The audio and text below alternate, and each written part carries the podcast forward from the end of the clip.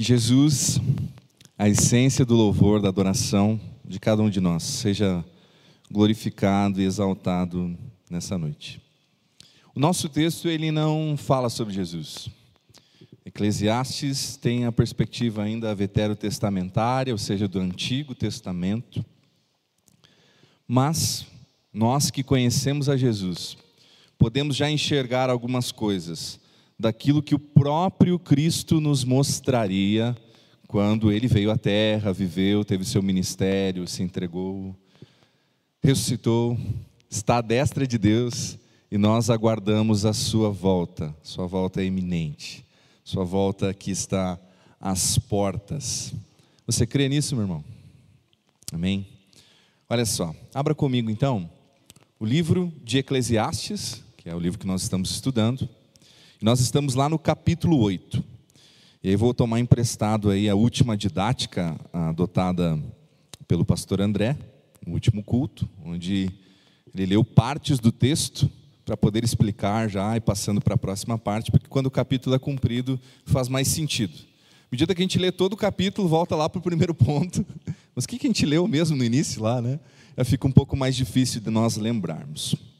Quero que você deixe aberto aí e queria trazer alguns questionamentos antes da leitura do texto. Existem questionamentos humanos acerca das obras e desígnios de Deus nos dias debaixo do sol. Quem nunca, meu irmão, diz assim, poxa Deus, mas foi acontecer isso? Nossa, mas como que acontece isso com aquela família? Ou como que o senhor livra aquela família e eu estou passando por essa situação? Os questionamentos acerca de Deus, dos desígnios, das obras de Deus, são recorrentes desde a queda, irmãos. Desde que Adão e Eva decidiram então desobedecer a Deus. Nós, afastados de Deus, sem a presença de Jesus, andamos numa constante luta, uma constante briga para compreender as coisas que Deus faz. E aí a gente vê algumas coisas que vão acontecer aqui nesse texto. Quero adiantar algumas. Grandes líderes trilharem os caminhos da insensatez por não ouvirem conselhos sábios. Talvez um grande treinador de futebol, talvez um grande eh, líder de um estado, de uma nação, por não ouvir conselhos sábios, tomou caminhos de insensatez. Lembre que, quando nós estamos falando de Eclesiastes, a gente está falando de um rei. Um rei naquela época era alguém soberano, alguém quase inquestionável. E é nessa perspectiva que nós temos que pensar.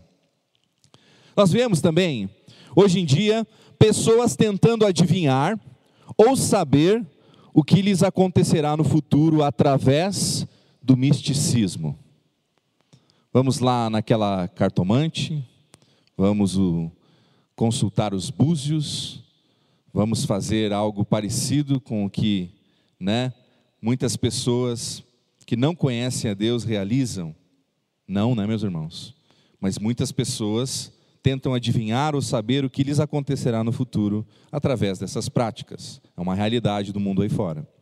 Outras pessoas se empenham nos mais variados métodos para enganar a morte. Tem pessoa tentando enganar a morte. Deixa eu te explicar aqui. Eu não sou contra o cuidado com a saúde. Cuide da sua saúde. Tome o seu remedinho. Faça a sua dieta. Tenha todo o cuidado. Esse é equilíbrio. Né? Na época de Jesus, as pessoas comiam bastante, mas também caminhavam bastante. Né? Você vê grandes festas ali, pães sendo multiplicados, mas você vê que as pessoas tinham uma cultura né, de, de caminhar, de fazer grandes percursos. Mas olha só. Outras pessoas se empenham nos mais variados métodos para enganar a morte, com dietas milagrosas, com produtos especiais, ou até mesmo com o congelamento do corpo. Não sei se você lembra, alguns anos atrás, estava muito em voga, saiu em alguns noticiários, pessoas então que estavam congelando o próprio corpo, o próprio organismo, para no futuro serem acordadas, né, retiradas daquele sono criogênico. Não é só papo de filme, não, né? Pessoas tentaram experimentar isso, bravo quando tentaram acordar, algumas saíram todas quebradas do gelo, né? Não teve mais como acordar, né, gente? Não teve mais o que fazer. Pessoas que gastam a vida buscando explicar as aparentes injustiças na sociedade. Você vai ver a internet, você vai ver livros sobre isso, pessoas tentando explicar as aparentes injustiças na sociedade. Não, isso acontece por causa disso aqui. Isso aqui é culpa de tal pessoa. Isso aqui é o sistema. Isso aqui é o que acontece porque você não toma as decisões acertadas.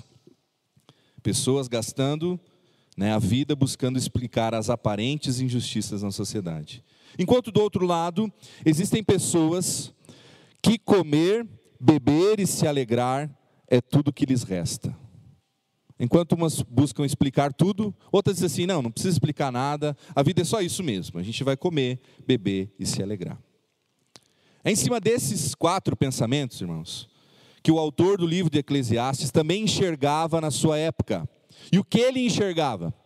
As limitações humanas nessa perspectiva terrena, no que ele chama de viver debaixo do sol, viver debaixo do céu.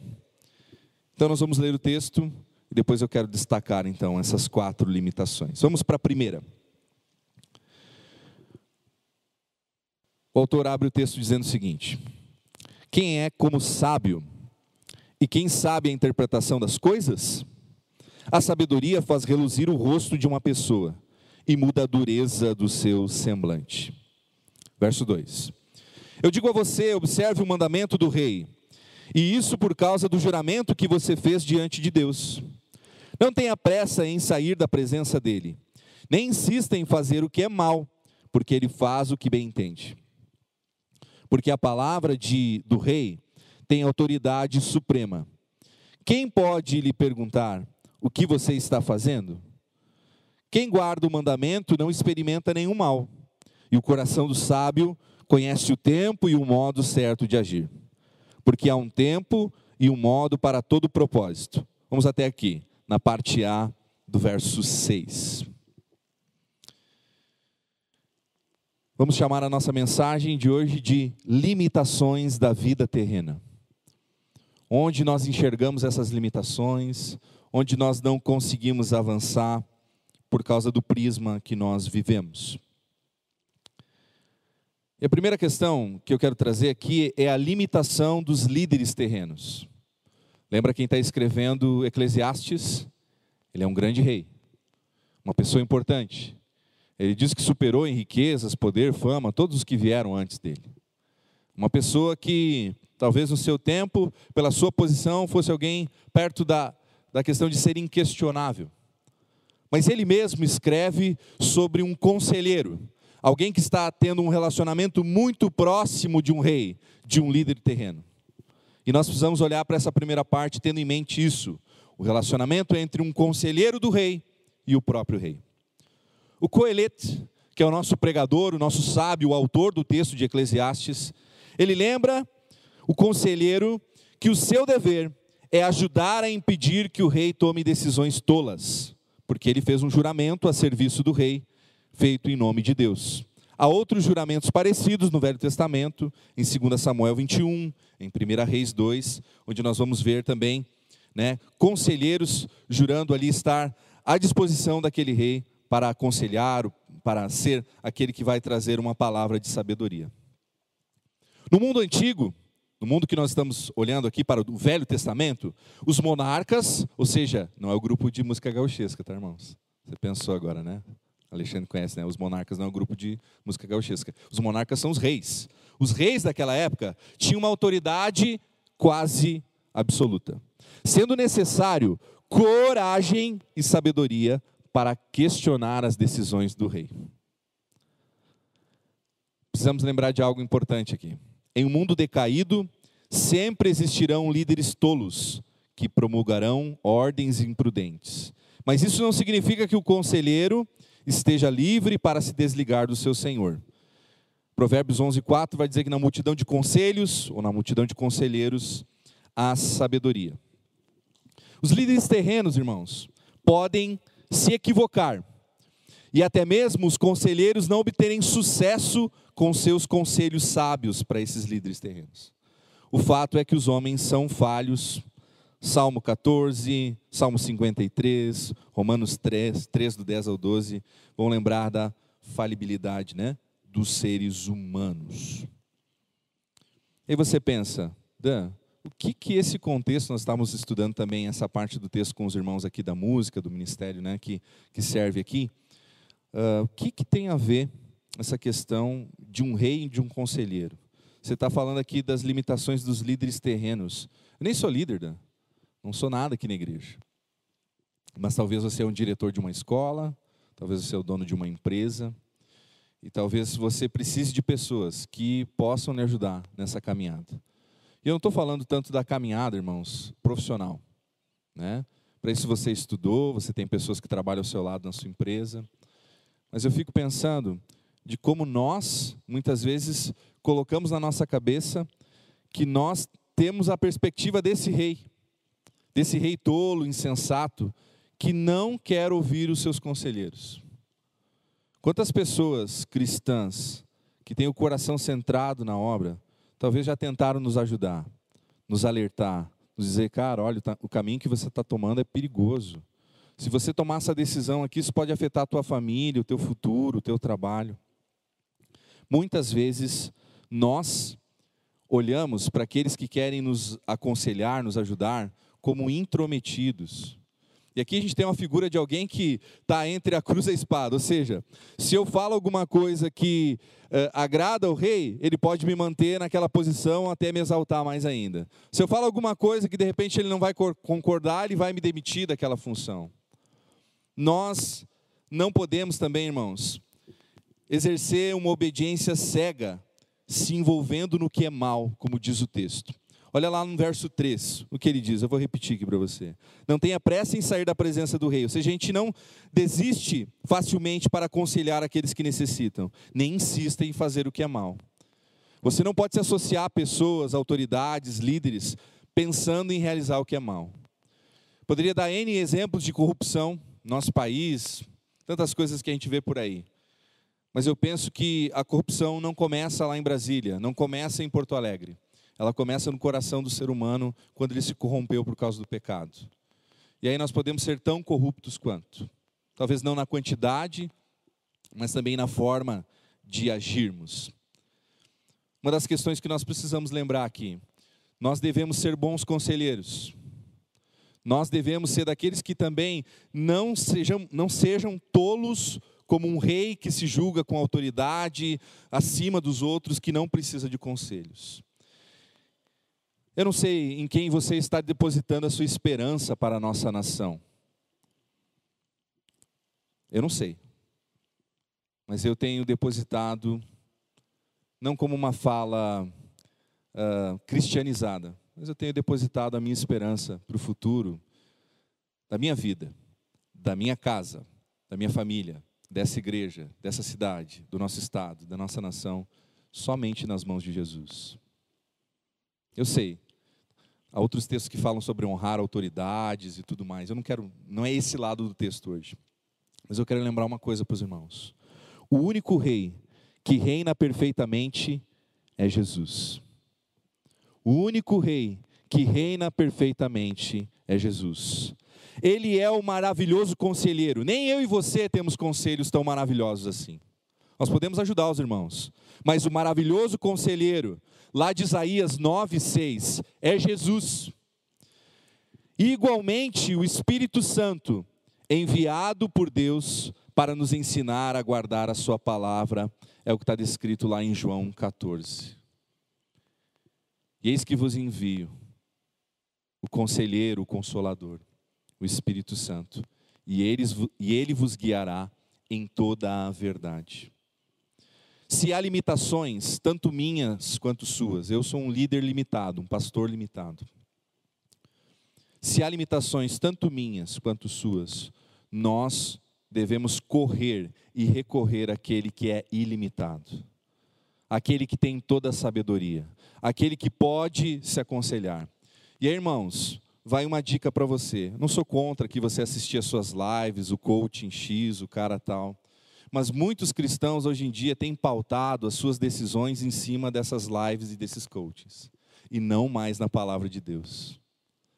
É a palavra de Deus que tem um conselho maravilhoso para a sua vida. É a palavra de Deus que pode te ajudar a aconselhar outras pessoas. a tirar a gente do caminho de insensatez e o nosso próximo também. Se nós temos limites terrenos acerca de liderança, de estar à frente de um trabalho, nós devemos buscar aquele que pode nos aconselhar. Amém, queridos? Essa é a primeira questão da noite. Vamos à segunda parte do texto. 6b, né, a parte B que eu não li ali, até a parte 9a. Diz assim: Porque é grande o mal que pesa sobre o ser humano. Ninguém sabe o que vai acontecer, pois quem poderá lhe dizer o que vai acontecer? Não há ninguém que tenha domínio sobre o espírito para o reter, nem tampouco que tenha poder sobre o dia da morte. Não há como escapar desse combate, e a maldade não poderá livrar os que a praticam. Tudo isso vi quando comecei a pensar no que se faz debaixo do sol. A segunda limitação que nós temos é a limitação do futuro e da morte. E aqui vamos ter um papo reto, meus queridos. Se algumas pessoas procuram saber o futuro através do misticismo, se algumas pessoas pretendem descobrir o dia, a forma da sua morte através desse tipo de coisa, é um caminho de escuridão. É um caminho que não revela a verdade. É um caminho mentiroso. Por quê?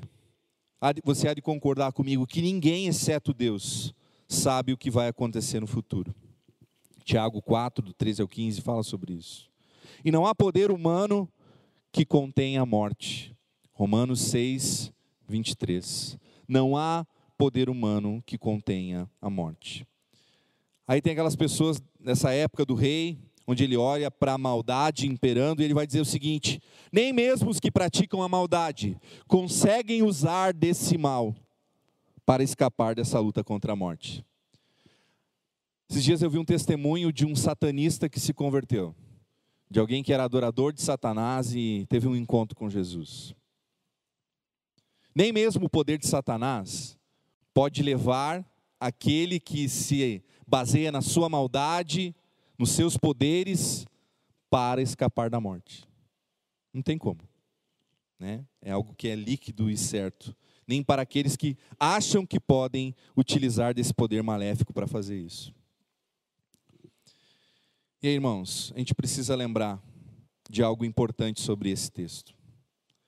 Que quando nós recebemos a salvação em Jesus, o que, que vem implícito nesse pacote? É que nós confiamos a Ele o nosso futuro. E nós temos a convicção de que Cristo derrotou a morte para nos dar vida eterna. João 11, 25 e 26 são a base dessa minha afirmação.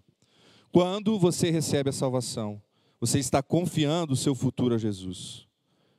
Você não tem como saber, irmãos. Né? Nós lembramos daquele, lembramos daquele texto, se não me engano, é Coríntios, né? amanhã nós sairemos, venderemos, faremos tal coisa, né? compraremos, viajaremos. Se Deus assim permitir. Se Deus o quiser, se Deus nos permitir fazer isso.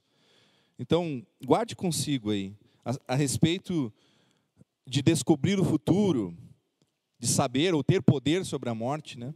Quem tem poder sobre a morte é Jesus. Foi Ele que a derrotou. Ele que nos dá a vida eterna. É Ele quem tem o nosso futuro em Suas mãos. Isso deve nos dar paz, irmãos. Isso é o necessário. Isso é o que nos guia para a vida. Essa confiança de que Ele conhece o nosso futuro. E já nos transportou né, do império das trevas, do reino das trevas, para o reino do Filho do seu amor. Ele realizou isso. Nós temos essa limitação. Não há como a gente saber. O nosso futuro, terreno, debaixo do sol. Não há como nós sabermos o dia da nossa morte ou como vamos morrer. Mas nós sabemos quem nos salvou. Nós sabemos para onde ele vai nos levar. Amém, queridos? Uma terceira limitação, versos 10 ao 14, acompanhem comigo. Assim também viu os ímpios serem sepultados com honra ao passo que os que enfrentavam o lugar perdão, os que frequentavam o lugar santo foram esquecidos na cidade onde fizeram o bem. Também isso é vaidade. Como não se executa logo a sentença contra uma obra má? O coração humano está inteiramente disposto a praticar o mal. Ainda que o pecador faça o mal cem vezes e a vida dele se prolongue, eu sei com certeza que tudo correrá bem para os que temem a Deus. Mas nada correrá bem para o ímpio e ele não prolongará os seus dias, será como a sombra, visto que não teme a Deus. Ainda há outra vaidade sobre a terra: justos que são tratados segundo as obras dos ímpios, e ímpios que são tratados segundo as obras dos justos. Digo que também isso é vaidade. Há uma indignação aqui no texto. E talvez há uma indignação nos seus questionamentos. Que essas aparentes injustiças na terra?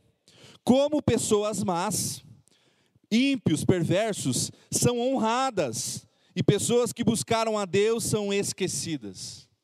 Onde está a justiça nisso? Como lidamos com a aparente impunidade dos criminosos? Como pessoas culpadas escapam daquilo que são culpadas? E o que dizer da inversão do tratamento de pessoas de bem com pessoas que vivem praticando o mal? De fato, irmãos, todos esses males pesam sobre o ser humano. Mas o autor tem aqui uma visão esperançosa. Talvez onde ele está saindo um pouquinho da caixinha debaixo do sol, debaixo do céu, para atentar para a eternidade, para aqueles que temem a Deus. Olha só o que diz: Contudo, sabemos que o fim daquele que teme a Deus é melhor do que aquele que não o teme. Verso 12 e verso 13. Apesar das aparentes injustiças aqui na terra, Deus ainda realizará cabalmente, de forma final, no julgamento, a justiça eterna. E aí eu quero lembrar de algumas coisas. Por que a gente enxerga, apesar do reino de Deus já ter sido instaurado aqui na terra, ele já foi inaugurado e ele virá na sua plenitude com a volta de Jesus, nós temos que lembrar de alguns textos. Devemos lembrar que o mundo jaz no maligno. 1 5, 19. Se o mundo jaz no maligno, nós vamos enxergar muita coisa que são aparentes injustiças. Nós olhamos e nos indignamos com aquilo. Entendemos? Poxa Deus, como que tu reina sobre nós se esse tipo de coisa acontece? E que as inversões terrenas não refletem o prisma eterno. Romanos 12, 2, um verso conhecido. Não vos amoldeis ao padrão deste mundo, mas antes sede renovados pela transformação da vossa mente, para que conheçais a boa, perfeita e agradável vontade de Deus. Apóstolo Paulo está falando dessa inversão de valores. Visto que Jesus realizou justiça e justificação em nosso lugar. Eu quero que você vá comigo lá para Romanos 3, 22, 23. Se você tem dúvida sobre essa verdade, que Jesus realiza a justiça, que Jesus é a justificação, vá comigo para esse texto. Lucas, perdão, Romanos 3, do 22 ao 23.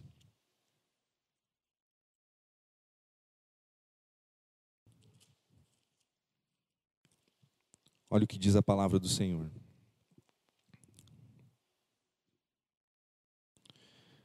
É a justiça de Deus, mediante a fé em Jesus Cristo, para todos e sobre todos os que creem.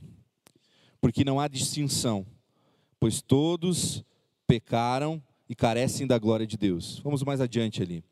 24. Sendo justificados gratuitamente por sua graça, mediante a redenção que há em Cristo Jesus. Justiça de Deus e justificação em nosso lugar.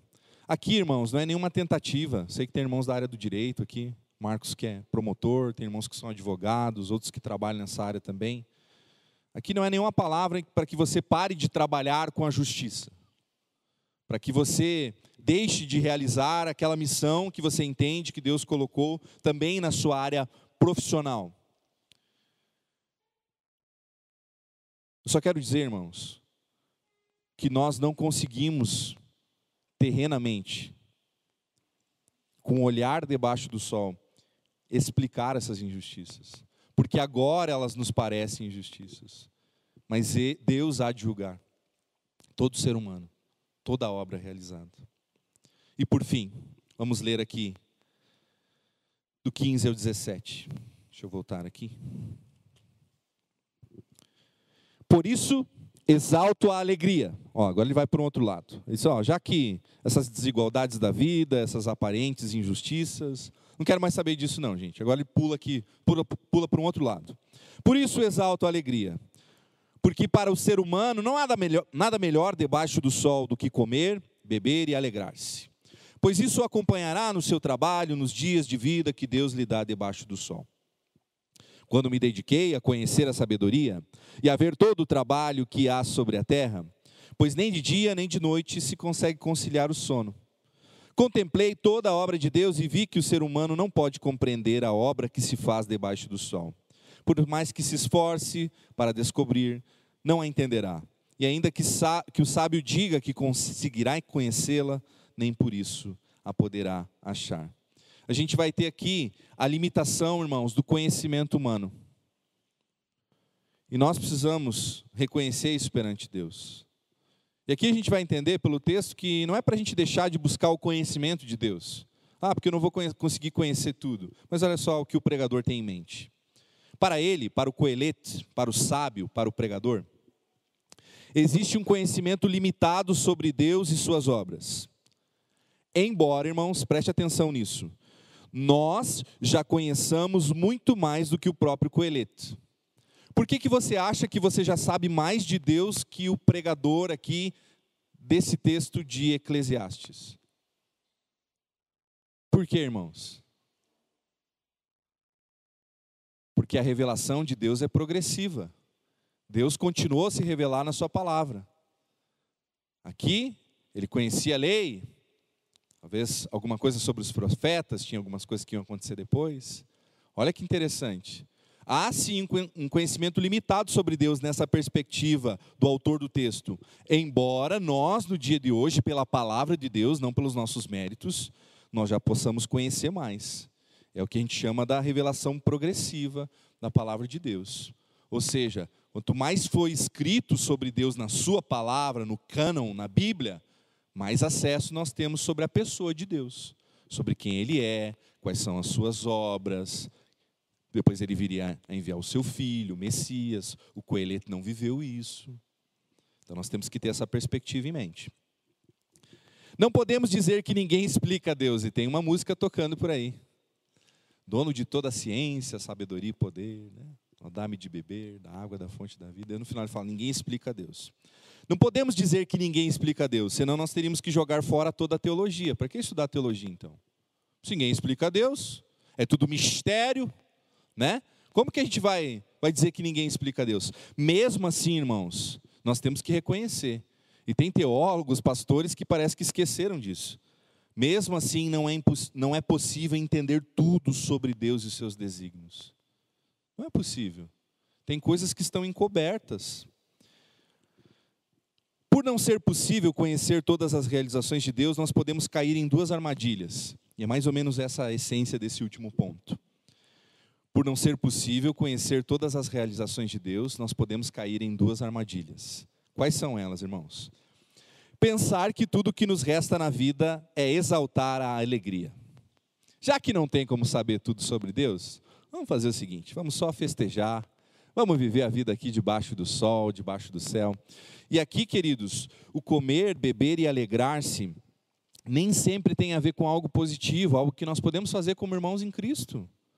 Hoje mesmo estava recebendo uma família lá no nosso apartamento, na nossa casa, almoçando com os irmãos lá.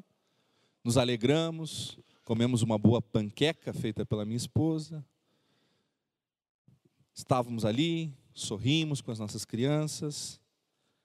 Nesse sentido, não é um problema.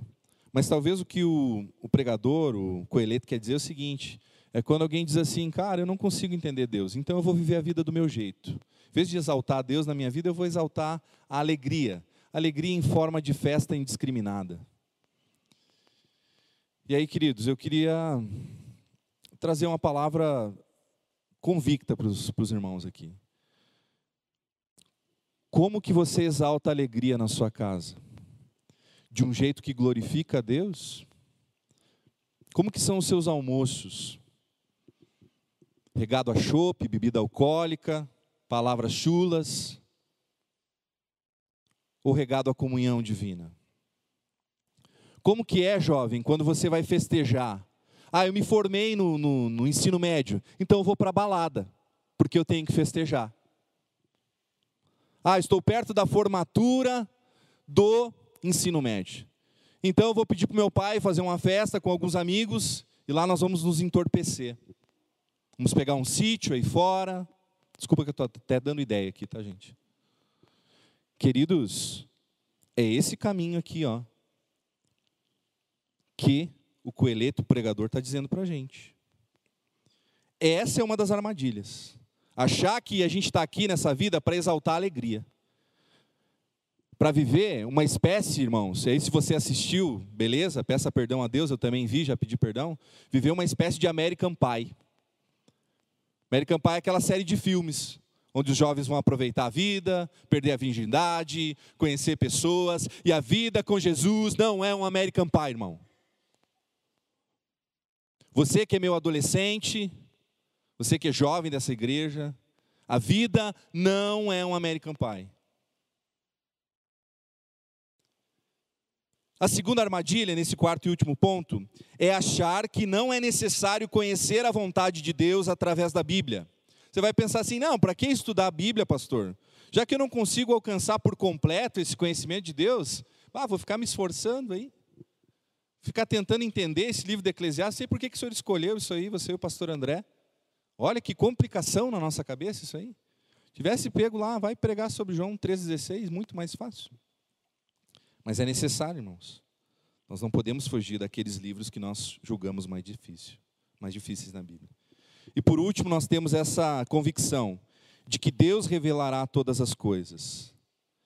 Os olhos do Senhor estão por todas as por toda parte. Ele conhece tudo. E um dia, no final dessa história, tudo aquilo que estava encoberto será revelado. Uma das coisas, irmãos, que nós temos que ter consciência é que nós passamos da condenação para a vida eterna. Tudo bem, mas as nossas obras ainda serão julgadas. Tudo vai ser colocado às limpas, às veras. E aí nós precisamos ter esse temor de Deus a suma, o resumo lá no final, nós vamos ver lá no capítulo 12, né? É tema o Senhor Deus e guarde os seus mandamentos. Depois do coelho falar tantas coisas, dar tantas voltas, viver nesse pensamento uh, judeu, nesse pensamento israelita, nesse pensamento hebraico, que é uma espiral, assim, ele está falando de uma coisa, ele dá uma volta, quando vê ele volta ali de novo. Aí ele pega um outro assunto, desenvolve um pouquinho, depois ele cai lá de novo. É para quê, gente? Para a gente poder retomar assuntos que são importantes para a nossa vida. Enquanto a banda vai se ajeitando aqui, eu quero ler algumas questões aqui para os irmãos. Como disse o pastor Christian ontem, no nosso encontro de casais, aqui o pastor da segunda igreja que esteve conosco, se eu vou tentar dar uma solução, talvez essa solução não seja completa, inteira, mas eu quero lembrar os irmãos aqui sobre essas questões que vimos hoje, as limitações da, vi da vida terrena, e essas quatro limitações que nós precisamos lembrar aqui. Vamos lá comigo. Para a limitação dos líderes terrenos, devemos ser sábios conselheiros, buscando o líder perfeito que é Jesus, também conhecido como maravilhoso conselheiro. Para a limitação do futuro e da morte, devemos confiar em Jesus, que conhece o princípio e o fim de todas as coisas e tem poder para nos salvar da morte eterna. Se tem alguém, irmãos, aqui que não tomou essa decisão nessa noite, de entregar a sua vida para Jesus, tem, tem ainda dúvidas: ah, será que eu sou salvo? Será que eu pertenço a Jesus? Hoje é uma boa oportunidade. Esse é o momento, queridos. Nós não, nós não podemos deixar passar isso. Nós não podemos viver com dúvida sobre essa verdade eterna. Para a limitação das aparentes injustiças, Devemos lembrar que a inversão de valores impera onde o maligno exerce influência. Contudo, em Jesus está a verdadeira justiça e a justificação dos nossos pecados. Para essa última limitação do conhecimento humano, não devemos trilhar caminhos extremos, ou seja, de gastar a vida tentando explicar o que a sua palavra não responde. Tem coisas que a palavra não responde. A palavra responde como vai ser o seu futuro, debaixo do sol? A palavra responde que dia você vai morrer? Não. Não buscar também o conhecimento de Deus, ou de né, a gente não buscar ser preguiçoso para isso, não querer, achar que não é possível, porque de fato, ah, a gente não pode entender Deus por completo, então não vamos buscar Deus. Irmãos, onde há limitação humana, há o poder extraordinário de Deus. Quando nós reconhecemos isso na presença do Senhor, Ele diz: quando sou fraco, é que sou forte. Deus usa as coisas loucas para confundir as sábias, porque Ele quer aqueles que se dizem dependente deles.